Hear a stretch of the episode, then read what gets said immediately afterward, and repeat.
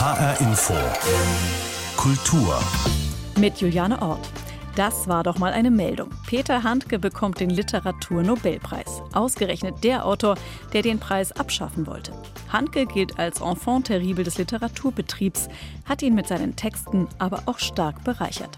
Für Handke bedeutet Literatur in ihrer reinsten Form, dass sie schaffen, zu sagen, der Fluss fließt auf irgendeine Weise. Man muss dann eine Kunstform dafür finden, aber beim Leser fließt dann der Fluss und der Himmel wird blau. Das ist alles. So einfach also. Wir sprechen über Peter Handke, den Literaturnobelpreis und über Künstlerinnen, die aus der Vergessenheit geholt werden. Beim Literaturnobelpreis lief in diesem Jahr einiges anders als sonst. Es gab gleich zwei Preise, weil sich die Jury im vergangenen Jahr so sehr in Skandale verstrickt hatte, dass es keine Auszeichnung gab. Das wurde jetzt nachgeholt und die Wahl fiel auf Olga Tokarczuk aus Polen. Für dieses Jahr erhält der österreichische Schriftsteller Peter Handke den begehrten Preis. HR2 Literaturchef Alf Menzer hat in HR Info erklärt, was die beiden Autoren auszeichnet. Beide zeichnet aus, dass sie die Literatur ihres Landes, ihrer Landessprache, aber auch darüber hinaus ziemlich durcheinandergewirbelt haben. Also gerade Peter Handke hat einen riesen Einfluss mhm. auf die Literatur in Deutschland, aber auch darüber hinaus gehabt. Olga Tokarczuk ist eine in Polen äh, streitbare und äh, meinungsstarke und auch äh, durchaus umstrittene Autorin. Also insofern sind es wirklich wichtige Autoren. Man könnte ein bisschen kritisch sagen, es zeichnet sie auch aus, dass es europäische Autoren sind, wenn man mal auf die Nobelpreise der letzten, äh, die, nur dieses äh, Jahrtausends sozusagen mhm. guckt, äh, das waren fast alles Autoren aus Europa oder aus den USA. Also andere Kontinente werden kaum berücksichtigt von der Akademie. Der Österreicher Peter Handke hat den Literaturbetrieb schon öfters kräftig aufgemischt und gerne provoziert.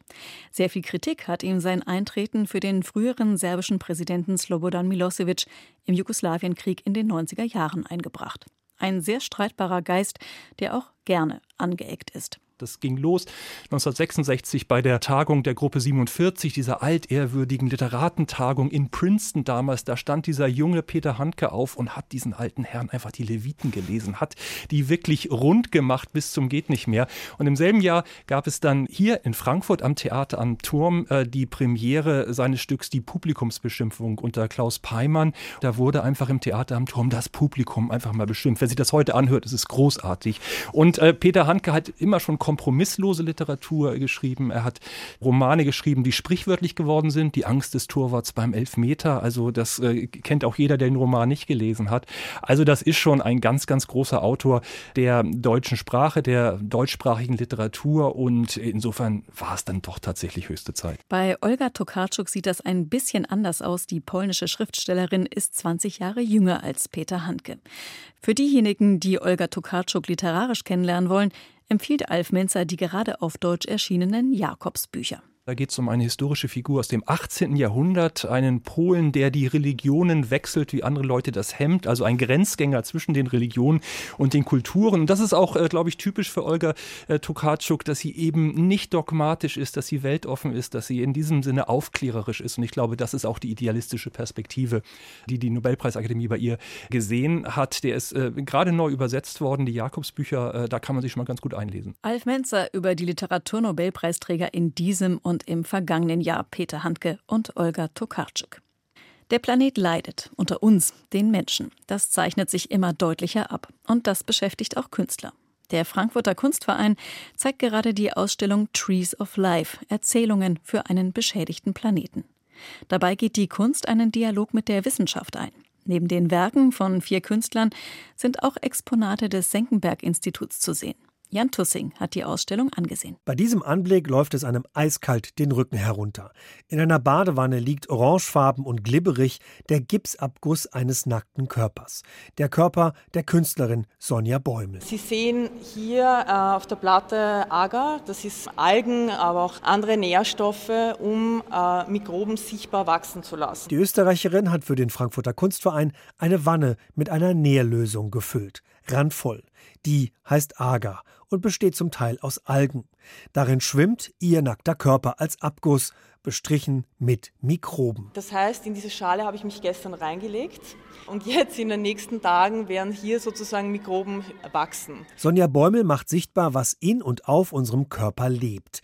Der Mensch besteht fast nämlich zur Hälfte aus kleinen Organismen, ein wandelndes Ökosystem, unsichtbar fürs menschliche Auge. Mir geht es um das größere Bild, nicht um meinen eigenen Körper, aber eben um die Darstellung, dass wir als Mensch eigentlich ein ganz ein kleiner Teil sind von der Umwelt und der Umgebung und dass die Mikroben uns sozusagen ausmachen. Aber wenn wir schauen, dass 50 Prozent in und auf unserer Zellen mikrobisch und nicht menschlich sind, wer sind wir? Mit ihrer atemberaubenden Arbeit im Frankfurter Kunstverein verändert die österreichische Künstlerin unseren Blick auf die Menschheit. Diese ehrgeizige Mission verfolgt auch deren Direktorin Franziska Nori auf spektakuläre Weise mit ihrer neuen Ausstellung Trees of Life. Für die hat sie auch Naturwissenschaftler mit ins Boot geholt. Künstler sind genauso wie Wissenschaftler erstmal Forschende. Sie sind interessiert, sie sind neugierig und sie bedienen sich auch der Materialien, die unsere zeitgenössische, unsere jetzige Zeit ihnen bietet. Der Mensch ist nicht die Krone der Schöpfung, sondern nur ein kleiner Teil aller Milliarden von Lebewesen auf unserem Planeten.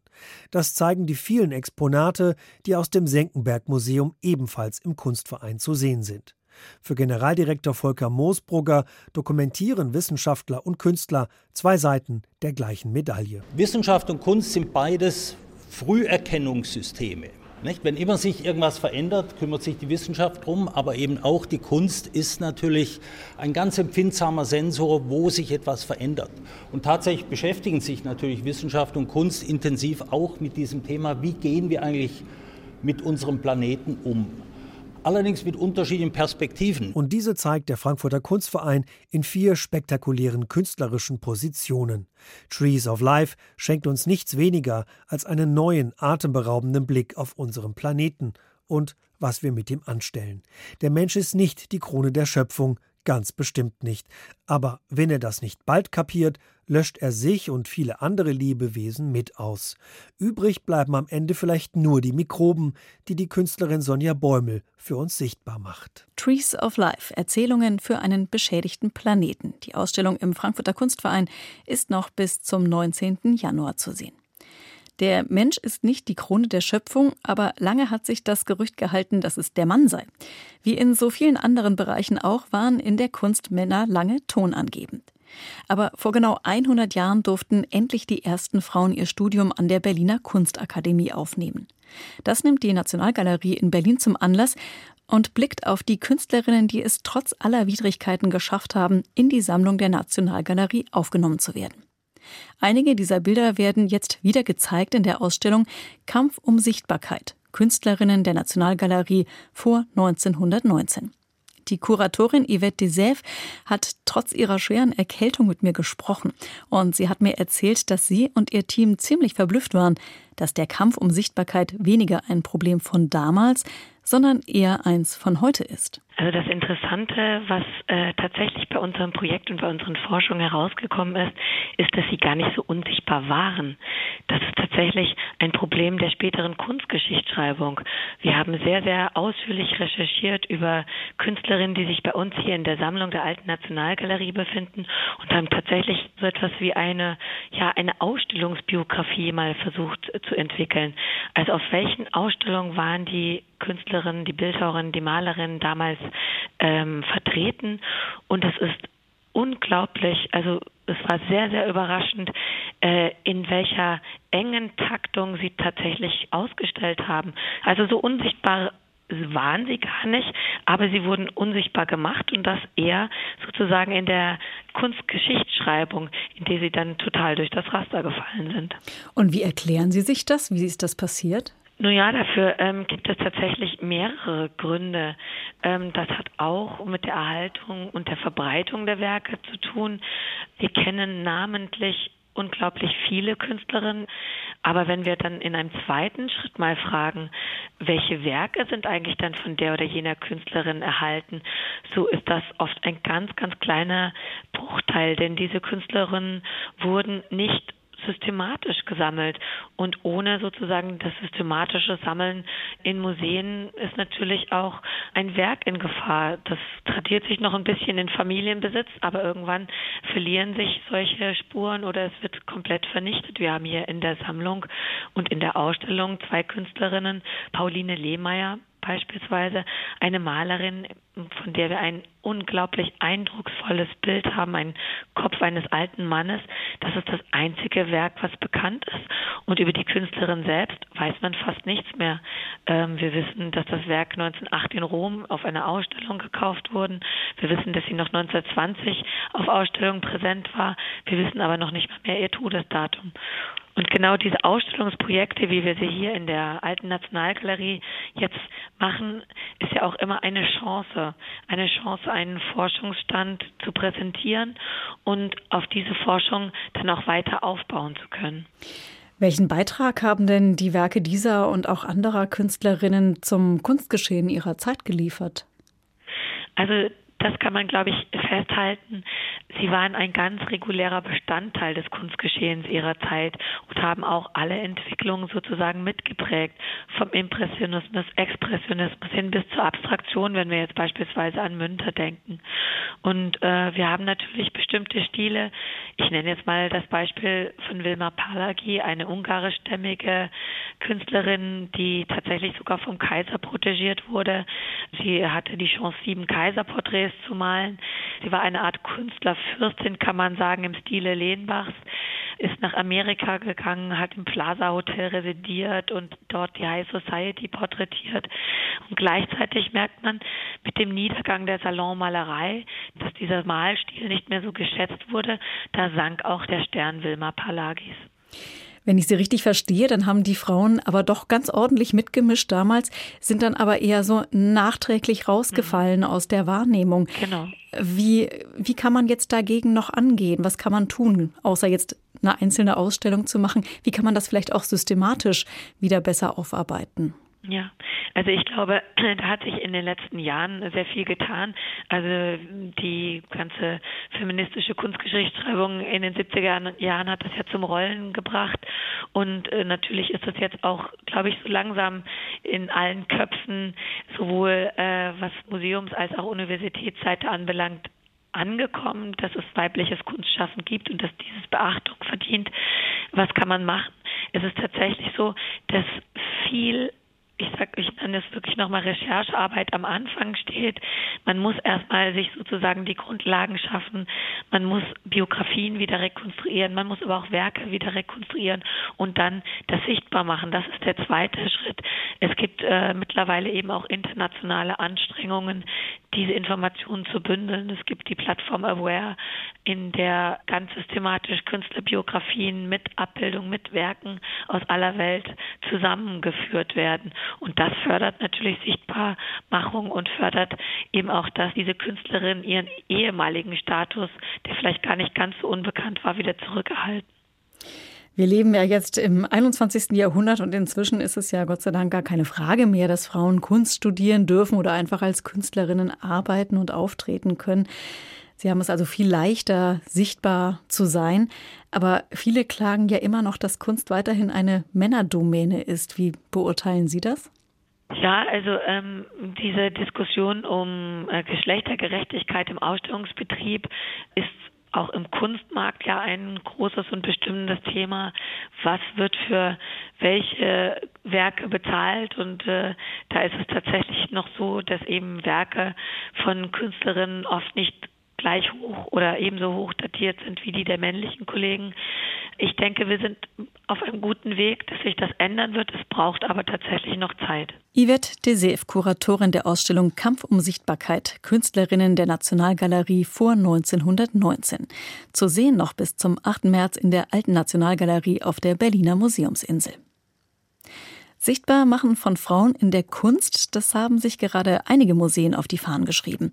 Zumindest ist es auffällig, wie viele Ausstellungen sich gerade Künstlerinnen und teils auch ausschließlich Künstlerinnen widmen, um sie aus der Vergessenheit zu holen. So zeigt das Baltimore Art Museum ab sofort für ein Jahr nur noch Kunst von Frauen. Und ähnlich auch die Tate Britain. Annette Schneider meint, Ein starkes Statement gegen die Benachteiligung von Frauen in der Kunst. Und eigentlich auch ein Grund zur Freude, aber auch ganz schön überfällig. Vor knapp drei Jahren nahmen die legendären Guerilla Girls, die seit den 1980er Jahren radikale feministische Institutionskritik im Kulturbereich betreiben, das Museum Ludwig in Köln unter die Lupe. Das Ergebnis präsentierten sie in einem Film. Was ist in einer der vielfältigsten Städte Deutschlands zu 89 Prozent männlich und 97 Prozent weiß? Das Museum Ludwig. Jahrhundertelang schwiegen Männer die weibliche Konkurrenz systematisch tot, machten sie vergessen. Sie hatten die dafür notwendige politische Macht, sie hatten das Sagen an Universitäten, in Kunstakademien, Medien und Museen. Also verboten sie Frauen das Studieren und erklärten sie für unfähig, Kunst zu machen. Schaffte es dennoch eine berühmt zu werden, wurde sie nach ihrem Tod systematisch verschwiegen. Sie tauchte in Katalogen nicht auf und, so Turga Bayerle, Direktorin des Museums für Kunst und Gewerbe in Hamburg und Kuratorin einer großen Ausstellung über vergessene Designerinnen. Die Museen haben die Frauen nicht aktiv gesammelt. Das heißt, die Museen und Archive sind ebenfalls mitverantwortlich. Ein weiterer Grund für das Vergessen. Wenn nur wenige Frauen Professorinnen werden und weitere Generationen prägen können, dann gibt es wenige Generationen, die danach erzählen können, welche großartigen Frauen sie hatten als Vorbilder.